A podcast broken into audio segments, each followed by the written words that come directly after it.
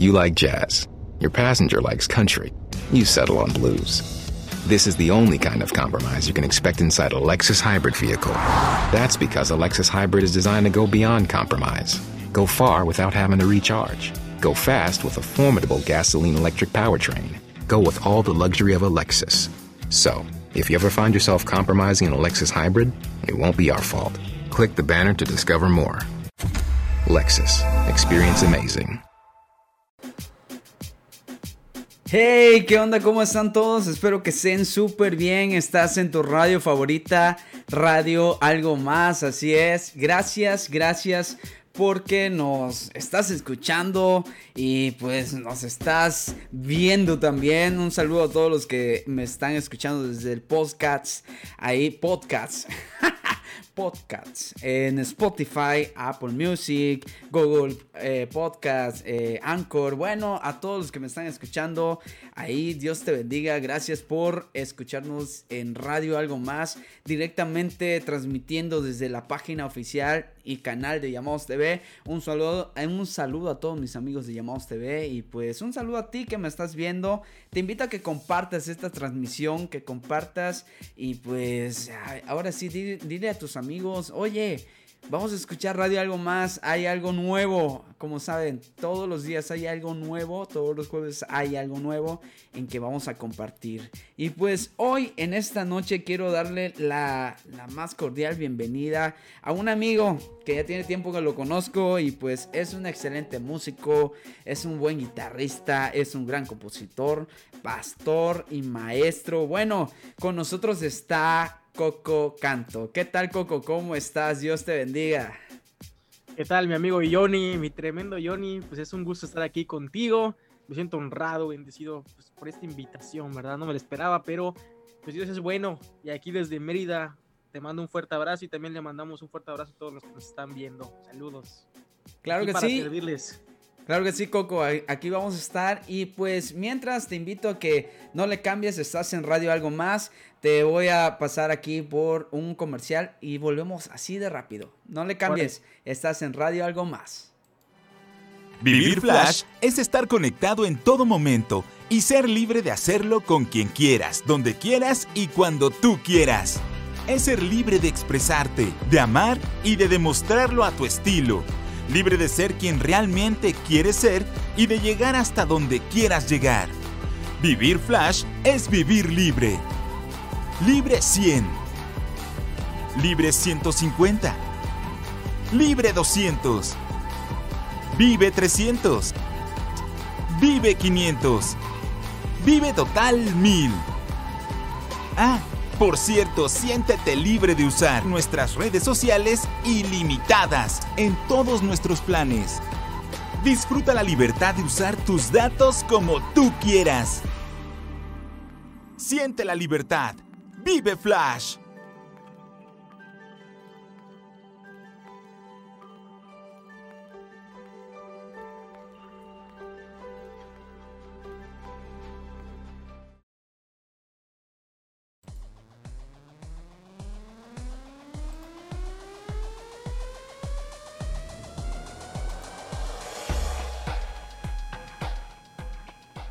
Bueno, pues aquí estamos ya en Radio Algo Más. Un saludo, Coco. Dios te bendiga y pues qué, eh, qué gran bendición tenerte aquí en Radio Algo Más. ¿Cómo te sientes? ¿Cómo has estado? ¿Cómo, cómo te ha, eh, ahora sí, cómo te ha ido en esta pandemia, brother? pues ha sido una pandemia muy productiva, a pesar de los inconvenientes, a pesar de los apuros, ¿verdad? Que nos trajo esta, esta enfermedad, Dios ha sido bueno y como dice Isaías, ¿verdad? Eh, hará una cosa nueva y se abrirá ríos en la soledad. Amén. Y de verdad que Dios es impresionante porque donde no pensamos que puede surgir algo bueno, Dios definitivamente el, el mejor artista, el Señor Jesucristo, que de la muerte trajo vida, así también de donde parece que de verdad no hay sino terracería, sino escombros, Él levanta un edificio bien armado y es gratificante ver cómo pues él los ha usado a pesar de estos tiempos tan duros y críticos. No, la verdad es, es muy crítico, pero ah, como tú decías, lo más importante es que todavía seguimos, seguimos de pie. Y pues una pregunta, ¿de dónde eres? ¿Dónde naciste, Coco? Yo nací en un pueblo, el, rancho ahí alejado, sureste mexicano, ¿verdad? Ajá, eh, La ciudad de Mérida, Yucatán, así un 8 de diciembre. Bra. La mañana en el hospital T1, aquí en la ciudad de Mérida, Yucatán. Soy yucateco, hijas. eres yucateco, brother. Más yucateco que el pozole con coco. Oye, una pregunta, ¿por qué los yucas, por qué los yucas siempre dicen orgullosamente yucateco? ¿Y por qué siempre, a donde quiera que están, donde quiera que están, soy yucateco? Así, así como que realzan mucho el, pues el, la palabra yuca. Pues porque papá, o sea, es un orgullo, ¿sabes? O sea, es tierra del pozol, pozole, el pozol, el pozole de Tabasco, el pozole. Sí, pozole de Tabasco, así es. Pozole con coco, que es como algo más parecido al, al pozol, ¿verdad? Del venado y del faisán, puro orgullo. Aquí la ciudad más segura del país. Eso sí. Y algunas de las ciudades más limpias. Eh, entonces, pues es un, un, orgullo y privilegio ser yucateco. Además, tenemos, nos, nos conocemos por ser cabezones, ¿verdad? Dios, como necesitaba poner un cerebro ahí grande, pues, para que pueda entrar ese cerebro. 100% yucateco. Sí. 100% yucateco. Tú eres hijo de pastor también, bro. Tú eres hijo de pastor. Explícanos cómo ha sido tu experiencia siendo hijo de pastor. Pues como a todos les digo, este yo antes de conocer al Señor, pues viví una vida eh, pues muy hipócrita, aprovechándome de la sombra del jefe. Hasta que realmente yo en una oración nací de nuevo, yo realmente tuve un encuentro con Cristo y pues eso lo cambió todo. Y si ahora sirvo al Señor, algunos piensan que un hijo de pastor, ¿verdad? Tiene que ser el pastorcito también o el ministro. Yo no estoy tan de acuerdo con esto. Yo creo que el Señor llama de distintas maneras, pero sí, a mí me llamó al ministerio, me dio un ministerio para predicar, para evangelizar. Y es lo que estamos haciendo ahora con todas las herramientas que adquirimos por su gracia, aportando el pequeño granito de arena. Ha sido duro también ser hijo de pastor, pues eres blanco de muchas críticas, ¿no? Y la gente tiene una expectativa de ti muy grande. Alguien, para lo que alguien puede fallar, a lo mejor a muchos no les sorprende, pero tuvo un pequeño error y pues la gente sí lo nota mucho. No es algo de lo que yo me quejo, porque pues igual se trata de uno de portarse bien y la verdad es que gracias a Dios hasta el día de hoy pues andamos andamos este, tratando de guardar el, testimonio, aunque no es fácil. Somos jóvenes, hay tentaciones, hay luchas, pero ahí nos esforzamos, ¿verdad? Ahí Aquí pone Felipe, pone Felipe, ¿cómo cuenta cuando comías lo que quedaba de la Santa Cena? Ay, ¿cómo, voy a olvidar eso? Porque pues, el hijo de pastor tiene una gran ventaja. Algunos dicen pues, que puede entrar a la oficina del pastor, que su papá lo promueve, pero la ventaja más grande de ser hijo de pastor es eso. O sea, no sabes lo rico que es comer el pan que sobra de la Santa Cena. el jugo de uva Jumex. Eh, eh, no, no, muchos, no muchos tienen ese privilegio de tomar su jugo después de la Santa Cena. Hacías tu grupito VIP, hacías tu grupito VIP con tus mejores amigos que se te pegaban. y a, a, entrarle a la Santa Cena, qué rico, de verdad, era lo, lo mejor, comiendo de la comunión del Señor. ahorita, ahorita que tú eh, me estás comentando de algunos privilegios y toda la onda, la verdad me, me hace recordar mucho cuando te conocí, brother. Te conocí en Isla Arena, Campeche, me acuerdo, y fue una distrital. Y yo me acuerdo, yo me acuerdo que, que, todos, cuando llegué y toda la onda, dijeron, no, es que eh, está, está Coco aquí, está Coco. Y yo, Coco. Yo la verdad pensé, disculpa, pero yo pensé que era Coco y su pandilla. yo dije, ¿qué pasó?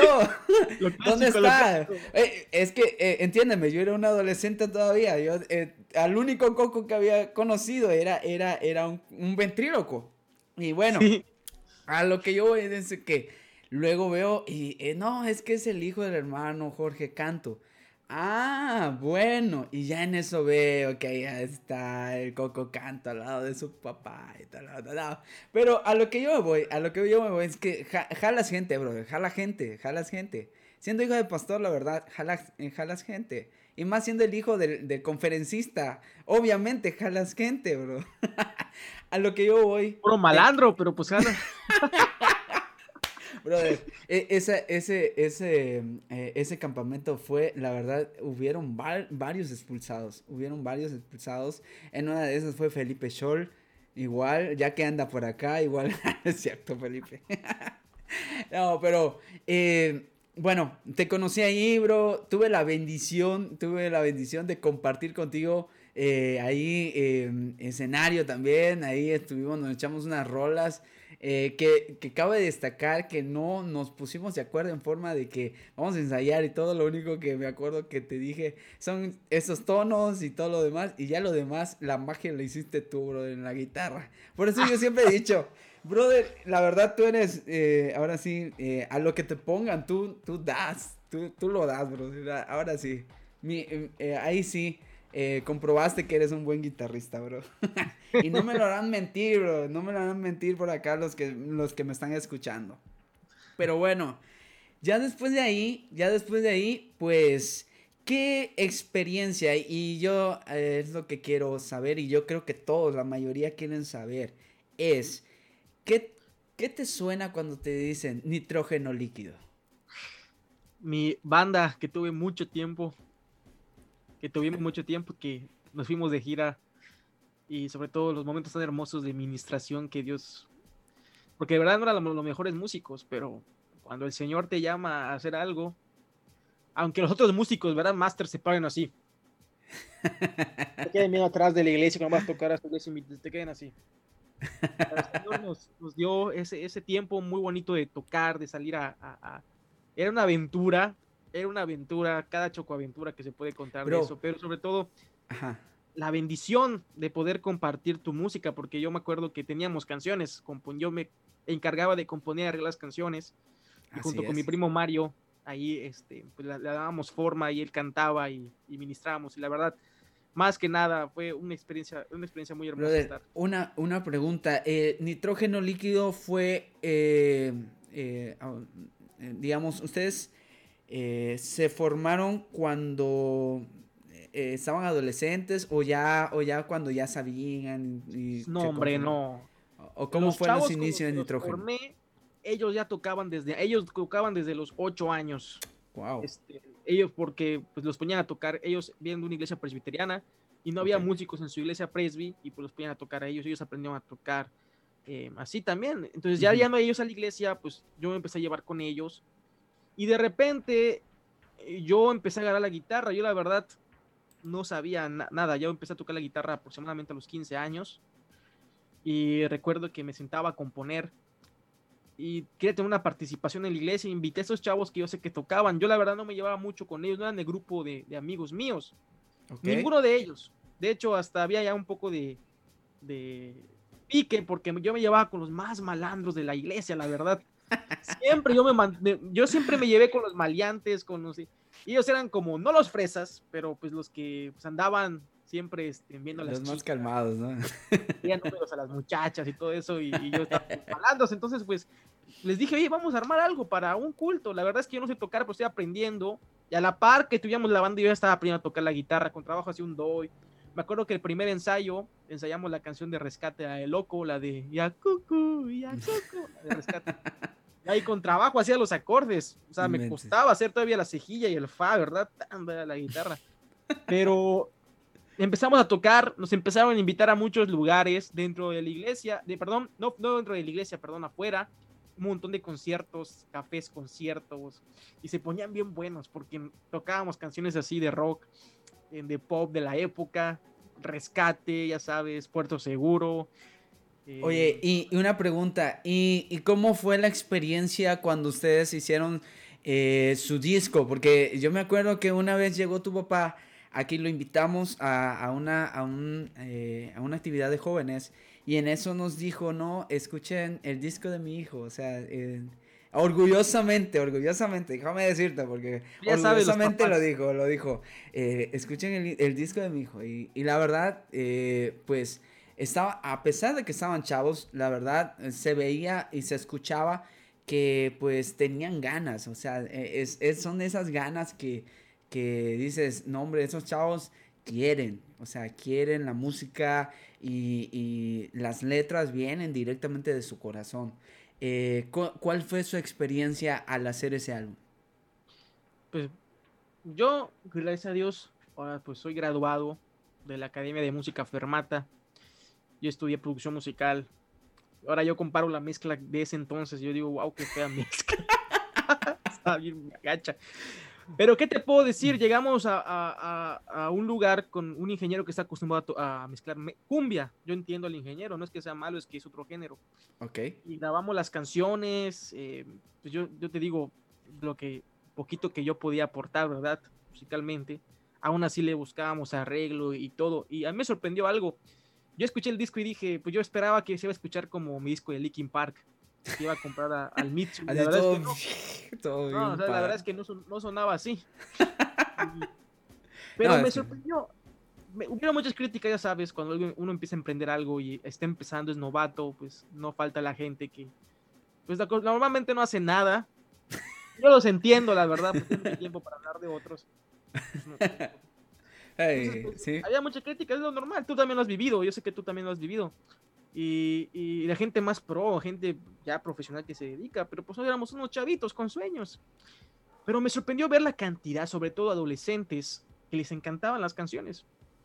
Yo veía niños, adolescentes, o sea, como de, preadolescentes, quizá como de 11 o 12 años, los escuchaba cantando mis canciones.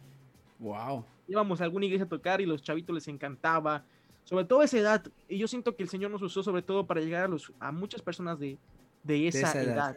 Y para que ellos también afianzaran de una u otra manera su relación con Dios. No digo que una banda va a hacer que una, persona se afianza al Evangelio necesariamente, sino el actuar del Espíritu Santo, pero somos como pequeñas balitas que él usa, ¿no? A la sí, pueden ser el gancho, puede ser el gancho que lleve, o sea, yo le digo siempre eso, puedes, la música puede ser ese, ese gancho como que para escuchar de Dios y, ¿Y qué más para lo que tú nos estás comentando, para la nueva generación, en ese entonces los adolescentes, ¿no?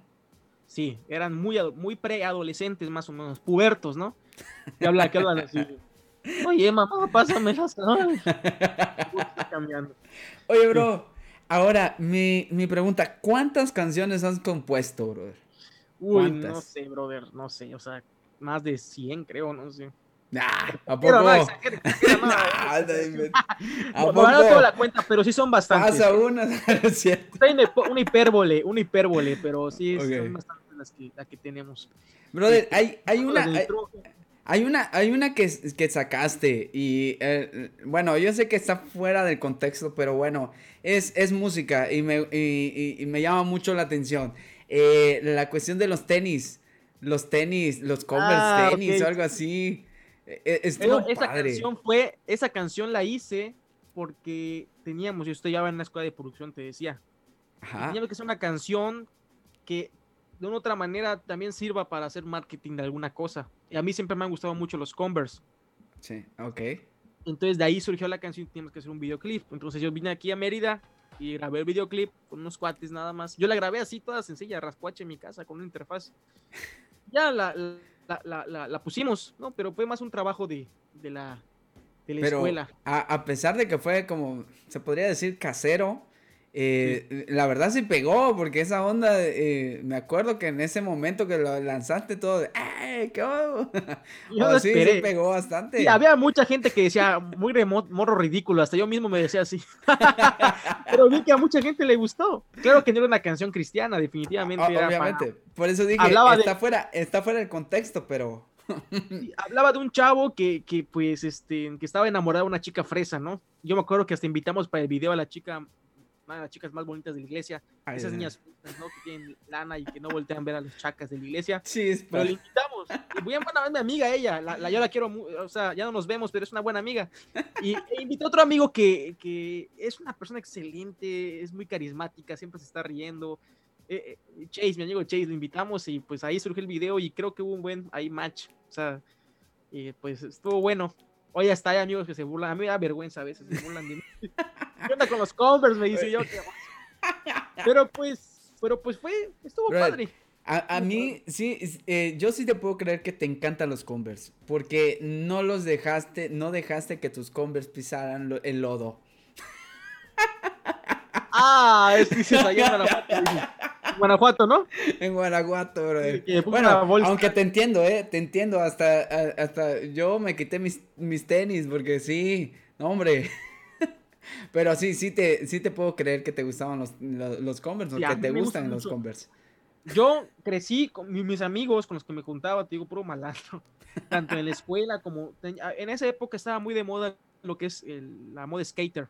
Yo no, yo no era skater, yo no patinaba, pero pues siempre me gustó mucho las playeras DC, los shorts DC, o sea, los, los tenis, va, este, Vans, Converse, There's never been a better time to find out why BetMGM is the king of sportsbooks. Download the BetMGM app and place a $10 moneyline wager on any NBA playoff game. If either team hits a three pointer in the game, you'll win $200 in free bets. Just use code Champion200 when you make your first bet. Sign up now and discover BetMGM's daily promotions, boosted odds specials, and more. Download the app or go to BetMGM.com and use code Champion200 to win $200 in free free bets if either team hits a three in any NBA playoff game. Visit BetMGM.com for terms and conditions. 21 years of age or older to wager. Virginia only. New customer offer. All promotions are subject to qualification and eligibility requirements. Rewards issued as non withdrawable free bets or site credit. Free bets expire seven days from issuance. Please gamble responsibly. Gambling problem? Call 1 888 532 3500. O sea, siempre usé mucho esos tenis. Me gustaba mucho la música punk, por ejemplo. Entonces, e, en esa época, pues, sí estaba muy clavado el, el new metal, Linkin Park. a mí me encantaba el POD, mucha música de Toby Mac también, o DC Talk, que DC Talk empezó a rayar un poquito en el new metal, aunque no lo tocó. Pero Toby Mac, por ejemplo, sí canta más de eso. Y así, que estuvieras más rockero, man. Comprados, por ejemplo. Nah, Esa banda, cuando ahí está el Pumita, si llega a ver esto, pues yo soy fan. Ahí le pedí, me regaló el Puma un disco de él le compraba su autografía, yo se lo pedí, porque estuve ahí con los chavos, con Romario, con Dani, allá en Centro Familiar, para, justamente para ensayar, tomaba mi camión de ADO, para ensayar para el distrital de, jóvenes. Ok. Yo llegué y le pedí, y me llevó el Puma el disco, y eso lo agradezco mucho. Ahí lo tengo todavía ahí, lo meto ahí de repente a mi coche y lo disfruto demasiado, me encanta la música de... En esa época pues más, ahorita yo he cambiado muchos mis gustos, pero pues es un recuerdo muy... Ah, aquí Alfa Luna nos dices bendiciones, bendiciones, saludos a los que nos están eh, viendo y pues están compartiendo esta, esta publicación. Muchas gracias. Estamos aquí con Coco Canto. Eh, la verdad es una bendición tenerlo aquí con nosotros y pues que se haya dado el tiempo, ah, porque es entre semana, entiendo que, luego estamos ocupados. Pero bueno, eh, ya, bueno, ya vamos para, para lo final. Eh, una pregunta, y, ya hablamos de tu faceta como músico, ya hablamos tu, eh, tu faceta como eh, nos has comentado, tú ya eres egresado de, la escuela de música Fermata, y pues todo ese, te conocimos en esa faceta, fue donde te conocimos, conocimos al Coco que hace sus caras cuando está haciendo sus solos de ahí y todo. Eh, bien padre, ¿no? Y todo. El, sonido que produce en la guitarra y todo. Pero después, después, como que hubo un poco el cambio de, de, de Coco Canto. Y dijo, ¿saben qué? Yo me voy a dedicar a predicar la palabra. Una pregunta, Coco. ¿Qué fue lo que te motivó a predicar en las calles? Porque eh, eh, déjame decirte, no fue, eh, no fue en una iglesia ni tampoco fue en campañas. Tú fuiste directamente a la calle. ¿Qué fue lo que te motivó? Pues mira, yo ya viviendo en la Ciudad de México, yo pensaba, pues, si Dios quería yo mantenerme ahí para cumplir los sueños propios. Aunque aún añoraba, a mí me sorprendió que nunca se me quitó el sentimiento de regresar es algo raro porque yo veía a mis amigos cómo estaban tan enfocados en lo suyo, eh, que querían ser, soñaban con ser productores, músicos, y muchos se quedaron ahí. Y ah, yo conocí varios que eran de Mérida y se quedaron sin problema en, la Ciudad de México, pero yo no me sentía a gusto. Y yo me venían imágenes, soñaba viéndome a mí predicando en el centro de la ciudad de Mérida. Yo, a mí se me hacía extraño. Entonces yo dije, Señor, yo creo que quiero que, creo que quieres que yo regrese y yo sí, él, él me, me acuerdo el último día, el último domingo de, de regreso ya a la ciudad de Mérida, yo recuerdo que fue mi iglesia Manuel, donde es pastora la presbítera Dana Bustos, una gran mentora, tanto en lo teológico, en los idiomas bíblicos, pero también en lo pastoral. Y me acuerdo que ella eh, me pasó y nos me ungieron, porque ella me dijo, el Señor te va a usar ahora en adelante, Él, va a empezar el plan que tiene para ti. Y justamente ese día, el Señor me recordó por medio de las clases de escuela dominical algo que yo había yo pensaba que ya no era para mí. Y la hermana me dijo, Dios te va a usar bastante. Yo no voy a, voy a resumirlo porque no puedo contar todo, pero algo fue tan puntual que yo entré y la clase hablaba de sanidad y milagros. Okay. Y la, la, la hermana que estaba dando clase, yo tengo un trasfondo de eso, que desde pequeño me había dado palabra de parte de Dios. Y yo recuerdo que ella me dijo, hey Jorge, no te vayas. Tú tienes algo que ver con esto, ¿verdad? Me dijo. Y yo me quedé así. Y ahí entendí, Señor, tú me estás llamando a regresar a la ciudad de Mérida. Y ella me dijo, el Señor te va a usar eh, por medio de este don. No es algo que nosotros poseamos, ¿no? Como si fuéramos curanderos. El don es algo que Dios da en su momento, en el momento oportuno que Él quiere en su soberanía. Pero hemos visto cómo el Señor también nos ha usado e, en este ministerio de predicar la palabra, de evangelizar y sobre todo de orar por, por gente que estaba enferma, que estaba agobiada. Y hemos visto la mano de Dios. A veces sí, y a veces sí, porque Dios siempre cumple, aunque no sana alguno. Así es. Pero lo que te puedo contar y ahorita abriendo el corazón, yo recuerdo, y ya cuando llegué a Mérida empecé a estudiar de nuevo el Instituto Bíblico, y Dios me procesó. Yo pasé una etapa de depresión y ansiedad muy fuerte. Y ahí fue cuando yo empecé a, llenarme de, teología, empezar a leer, a buscar el sentido de mi existencia por medio de la palabra de Dios. Yo me iba con la Biblia al parque, me pasaba ahí dos horas leyendo la palabra de Dios. Siempre, todos los días me iba al parque a leer, a leer, a leer, a leer libros. Aquí está el, el libro que me hizo empezar a ir a predicar, que Dios usó, aquí siempre lo tengo, mi papá lo tenía, mi papá ni lo había leído, creo, pero Dios lo, hizo que lo comprara en su tiempo, es antiguo, mire, ya está, está roto. No lo cambio por nada, es Bases Teológicas, se llama, de Armiño y Wesley, de la autora nazarena Mildred Banks Winkup, es una excelente escritora. Yo leí ese, ese, ese libro y yo tenía unos problemas, unas dudas ahí bíblicas. Ese libro me, me animó mucho a, a, adentrarme a la teología, a empezar a estudiar. Entonces el ministerio ha sido así, de, de escribir, de, leer bastante, de enseñar la palabra de Dios y también de ponerla en práctica. Yo siempre digo, Señor, no solamente quiero quedarme con conocimiento, con conceptos abstractos, yo quiero que todo eso venga de la mente al corazón y salga por la boca cuando predique tu palabra. Yo quiero leer a oveja, que aunque a veces huela mal el popó de oveja, quiero, si es necesario, hasta pisarlo, quiero andar ahí. este, bro. En el, el sentido de que la gente hace desastres.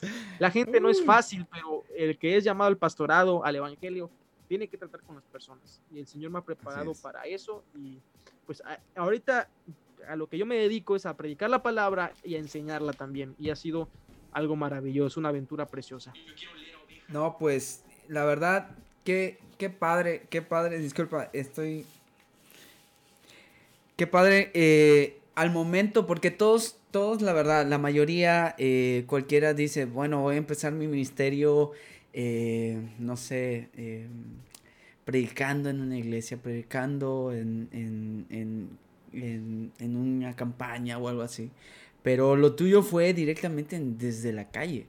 Y tengo entendido que aún lo sigues, aún, aún estás todavía vigente en, lo de las calles, a pesar de toda la pandemia. Eh, gracias a Dios, Dios te ha guardado y te ha, te ha cuidado. De hecho, tú me estabas comentando eh, antes de empezar de que, eh, pues, en todo este, todo este lapso de tiempo, pues, igual has tenido el, debido cuidado y todo lo, para, para todo lo que, lo que está pasando en el mundo entero en cuestión de predicar en las calles. Ahora, una pregunta, eh, Coco, ¿cómo surgió la idea de dar clases, eh, digamos, en la cuestión de, tú tienes un estudio bíblico? Sí. A ver, coméntame. Aleteya, se llama aleteya porque es la palabra en griego que aparece en Juan, que dice, y la verdad la van a conocer y la verdad va a ser libre, ¿no? también cuando Jesús habla en Juan capítulo 15 acerca de la vid verdadera, o sea, sin falsificación, aletine, o sea, de, creo que es aletine, no recuerdo bien, de la verdad. Entonces, pues el Señor me movió. Yo de repente estaba leyendo autores pietistas, autores puritanos, y yo veía cuánta importancia le daban al estudio bíblico eh, conjunto, junto con la gente laica, junto con la gente que no ha estudiado el instituto bíblico, porque a veces eso falta en las iglesias un estudio bíblico comunitario donde todos se reúnan a dar su opinión y a juntos leer la palabra y a orar después de leer la palabra. Y ahí surgió Letella junto con unos amigos, mi pastora de jóvenes ahí, Fabi Castillo, y el pastor Yarki, me dieron su casa mucho tiempo y ahí anduve yo este, con los chavos. A mí me sorprendió porque ¿quién quiere leer la Biblia hoy? A nadie le interesa juntarse a leer la Biblia, pero cuando Dios te llama a hacer algo, respaldaba. Yo me daba cuenta, yo tenía jóvenes, hasta 15 chavos ahí metidos estudiando la Biblia. Se armaban las oraciones, una muchacha fue bautizada en el Espíritu Santo, otro muchacho. Wow. Cómo Dios actúa. Y el día de hoy ya no podemos juntarnos y ya tengo poca gente conmigo. Solo cinco personas se conectan, cuatro, pero ¿sabes qué? Lo sigo haciendo. Coméntanos, coméntanos, Coco, eh, tus estudios, eh, ¿qué días son y qué, y, qué horarios? Son todos los jueves a las 8 de la noche. Hoy, por obvias razones, no hubo estudio bíblico. Porque okay, va lo siguiente: e, es por la página de mi iglesia Nueva Jerusalén, pero normalmente nos juntábamos. No hay nada como juntarse y orar juntos. Pero un estudio bíblico de los que yo eh, proporciono me lleva todo un día de jueves armarlo. Yo eh, estudio comentarios exegéticos, yo hago el exégesis, estudio la, el, veo el contexto histórico y normalmente tardamos, yo tardo un día en hacer una clase. Entonces, a mí me encanta, aunque sean cuatro personas o tres personas que estén ahí, vale la pena pasarles toda la información. Hay una muchacha ahí que se llama Annie, que ella entra y tiene unas ganas de aprender de la palabra que yo digo, Señor, aunque sea solo ella, yo quiero dedicarme porque sé que de aquí se abren ministerios. Es lo que yo he visto yo he visto que el ministerio que Dios me dio no ha sido para mí y, eso se trata un ministerio, un don, un carisma, lo que Dios te da, nunca es para ti. No se trata ni de, ni de, ni de, ni de mí ni de ti, sino de nosotros. Así es. Entonces, a mí me ha parecido impresionante que a lo largo del estudio bíblico de Tella, los jóvenes empiezan a buscar su sentido para empezar a servir a Dios. Por medio del evangelismo urbano llevaba a los chicos y yo los ponía a predicar ya llegando. Toma, tú vas a predicar. Ellos me decían, este que yo no sé, no me importa predica. ¿Qué sabes del Evangelio? Predica. Obviamente ahí se veían las carencias teológicas. Ok. Claro, y yo ya los apartaba y yo les iba explicando, así como lo hizo Priscila y Aquila con Apolos en Hechos, capítulo 18, que Apolos era ferviente en las escrituras y elocuente y predicaba con un osadía impresionante, pero aún así habían cosas ahí que habían que corregir. Y Priscila y Aquila toman a Apolos, se lo llevan y le enseñan mejor el camino. Yo a eso me dediqué mucho tiempo y veo ahora el fruto de lo que Dios hace dos muchachas que van conmigo, Melissa y Vane, ahorita están estudiando el Instituto Bíblico, se están preparando, predicando. Un amigo que pasó una, situación difícil, eh, David, empezó a acompañarme y yo he visto su he visto cómo él sigue siendo transformado por medio del Señor. Y ahorita lo veo tan feliz allá apoyándome en la misión, contento con los niños, predicando el evangelio, está viendo un predicador, wow, y yo digo, Señor, que crezcan, que me superen, que vayan mucho más lejos porque si mi ministerio es hacer que los demás crezcan, creo que estamos cumpliendo bien el cometido de Dios. Ahora, Coco, eh, me alegra mucho saber todo lo que me estás comentando o lo que nos estás comentando, todo el auditorio de Radio Algo Más. Y de hecho, por acá Mónica Sánchez dice, pasen el PDF del libro, dice. No, nada con la piratería, nada con la piratería.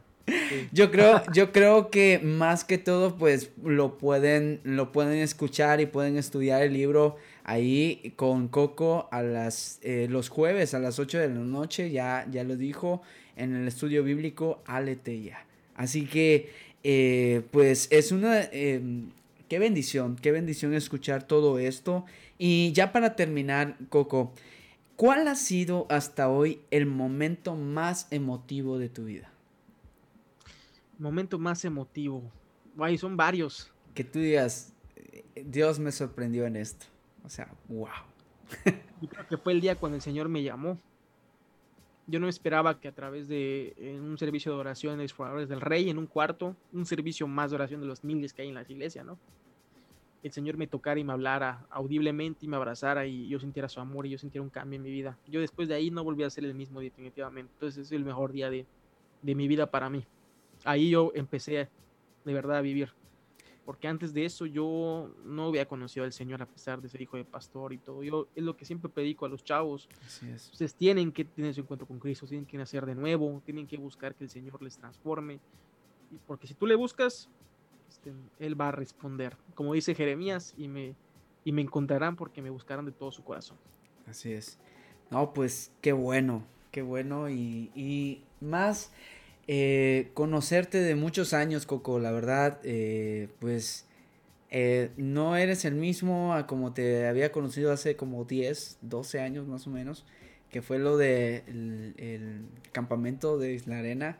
Eh, no, no eres el mismo ahora que, que compartimos otra vez eh, música hace creo que un año o dos años. la verdad, te volví a ver, yo dije, este brother, o sea, es un cambio radical y siempre es una bendición compartir música contigo, brother y pues más, algo que a mí me asombró bastante y, yo digo, eh, es lo que muchos, muchos de los que están ahí arriba, de los que ministran, mm, como que lo toman en poco. Es eh, dejar que el Espíritu de Dios te llene, dejar que el Espíritu de Dios te llene. Una de las cosas que, que aprendí en ese momento fue, si Dios te está tocando, deja, tus, así, deja tu, tu tu instrumento y empieza a adorar al Señor y, porque Dios va a hacer cosas extraordinarias. Y la verdad, eh, escuchar y no eres el mismo, la verdad, no eres el mismo. Eh, como tú decías, eh, no somos perfectos, es cierto, no somos perfectos, tenemos nuestros, nuestros errores, pero aún así yo creo que más que todo, muchas, muchas personas podrán saber y también podrán ver que pues del coco de 10 años, hace, de hace muchos años, pues eres alguien muy diferente que pues ahora sí, eres muy duro al hablar, brother, pero aún así, pero aún así, yo creo que hay en tu corazón mucha, eh, algo muy ferviente en tu corazón en defender la, ahora sí, las escrituras y, defender la, sana doctrina eh, que hasta hoy nos, nos rige a todos. Y pues, también preguntarte, ¿tu nombre real cuál es, brother? Jorge. Jorge David. Porque todos te decimos Coco. Pero, No, eh, pero el, el, auditorio yo creo que también quiere saber tu nombre real, brother. George David. Ahí está, chicos y chicas. No, nada más es Coco, es Jorge David. Así que, bueno, ¿y has tenido apoyos? ¿Has tenido apoyo de parte de tus padres y amigos? Eh, em, perdón. Em, ¿Has tenido eh, apoyo de parte de tus padres y amigos? Sí, la verdad es que sí. Sí, mis papás son ministros, ellos saben todo este rollo. Y pues yo les mando un saludo a mis amigos, a mis dos mejores amigos del mundo, Vane y David. Si llegan a ver esto, los quiero mucho. Ellos han sido de verdad un bálsamo, una ayuda para mí y los quiero bastante. Y, este, gracias por su amistad. Ah, pues, la verdad, estamos muy contentos, muy contentos de tenerte. Eh, pues yo creo que los Radio Lovers están muy contentos, muy contentos de, de escucharte y de tenerte aquí en, en, Radio Algo Más, de tenerte aquí en Llamados TV y pues también escucharte por medio del podcast de Radio Algo Más. Yo creo que pues eres uno de los invitados que, que, que pues quería del programa y, y, pues personalmente también, bro. Y gracias porque pues tú dijiste que sí, aceptaste la invitación y qué bueno, la verdad. Y nada más para terminar, eh, ¿qué quieres decirle a los radio lovers? ¿Algunas palabras que quieras decirle a los radio lovers? Que no se rindan, que sigan adelante, que aunque se vea oscuro el panorama, y que si alguien de aquí lo necesite, sigue confiando en el Señor agárrate de Él, porque Él es fiel, Él es soberano y Él tiene pleno control de todo lo que vivimos y nos acontece. Amén. Pues ahí están chicos, ahí está, Él es Coco Canto, eh, estuvo con nosotros, muchas gracias brother, gracias por estar aquí con nosotros en Radio Algo Más, un saludo a tus padres. Y pues eh, Dios te siga bendiciendo grandemente hasta eh, como hasta vos lo ha hecho y aún más, bro. Dios te bendiga y muchas gracias. Gracias por estar aquí. Gracias. Bendiciones. Y pues bueno chicos, eh, sin nada más que decir, les, les agradezco por sintonizarnos. Yo creo que ya son todas las, todos los saludos por acá. por aquí Lupita Novelo dice saludos, bendiciones. ah, mira, Sharon dice saludos, Coco. Saludos y pues saludos eh, Johnny, Dios te bendiga, saludos Sharon. Esperamos escuchar eh, la, otra producción que tienes ya para, para pasarlo por acá. Así que Dios te bendiga y pues a todos, a todos. Dios les bendiga, gracias por escucharnos en Radio Algo Más. Un saludo a todos, a los radio escuchas, a Llamados TV, a los, al podcast y pues bueno, a todos. Dios les bendiga y bendiciones a su vida. Hasta luego, nos vemos en la siguiente emisión de Radio Algo Más. Chao. ¿No se merece tu familia lo mejor? Entonces, ¿por qué no los mejores huevos? Ahora, Egglands Best están disponibles en deliciosas opciones. Huevos clásicos, de gallina libre de jaula y orgánicos de Egglands, que ofrecen un sabor más delicioso y fresco de granja que le encantará a tu familia. En comparación con los huevos ordinarios, Egglands Best contiene la mejor nutrición como 6 veces más vitamina D, 10 veces más vitamina E y el doble de omega 3 y B12. Solo Egglands Best. Mejor sabor, mejor nutrición, mejores huevos. Visita egglandsbest.com para más información.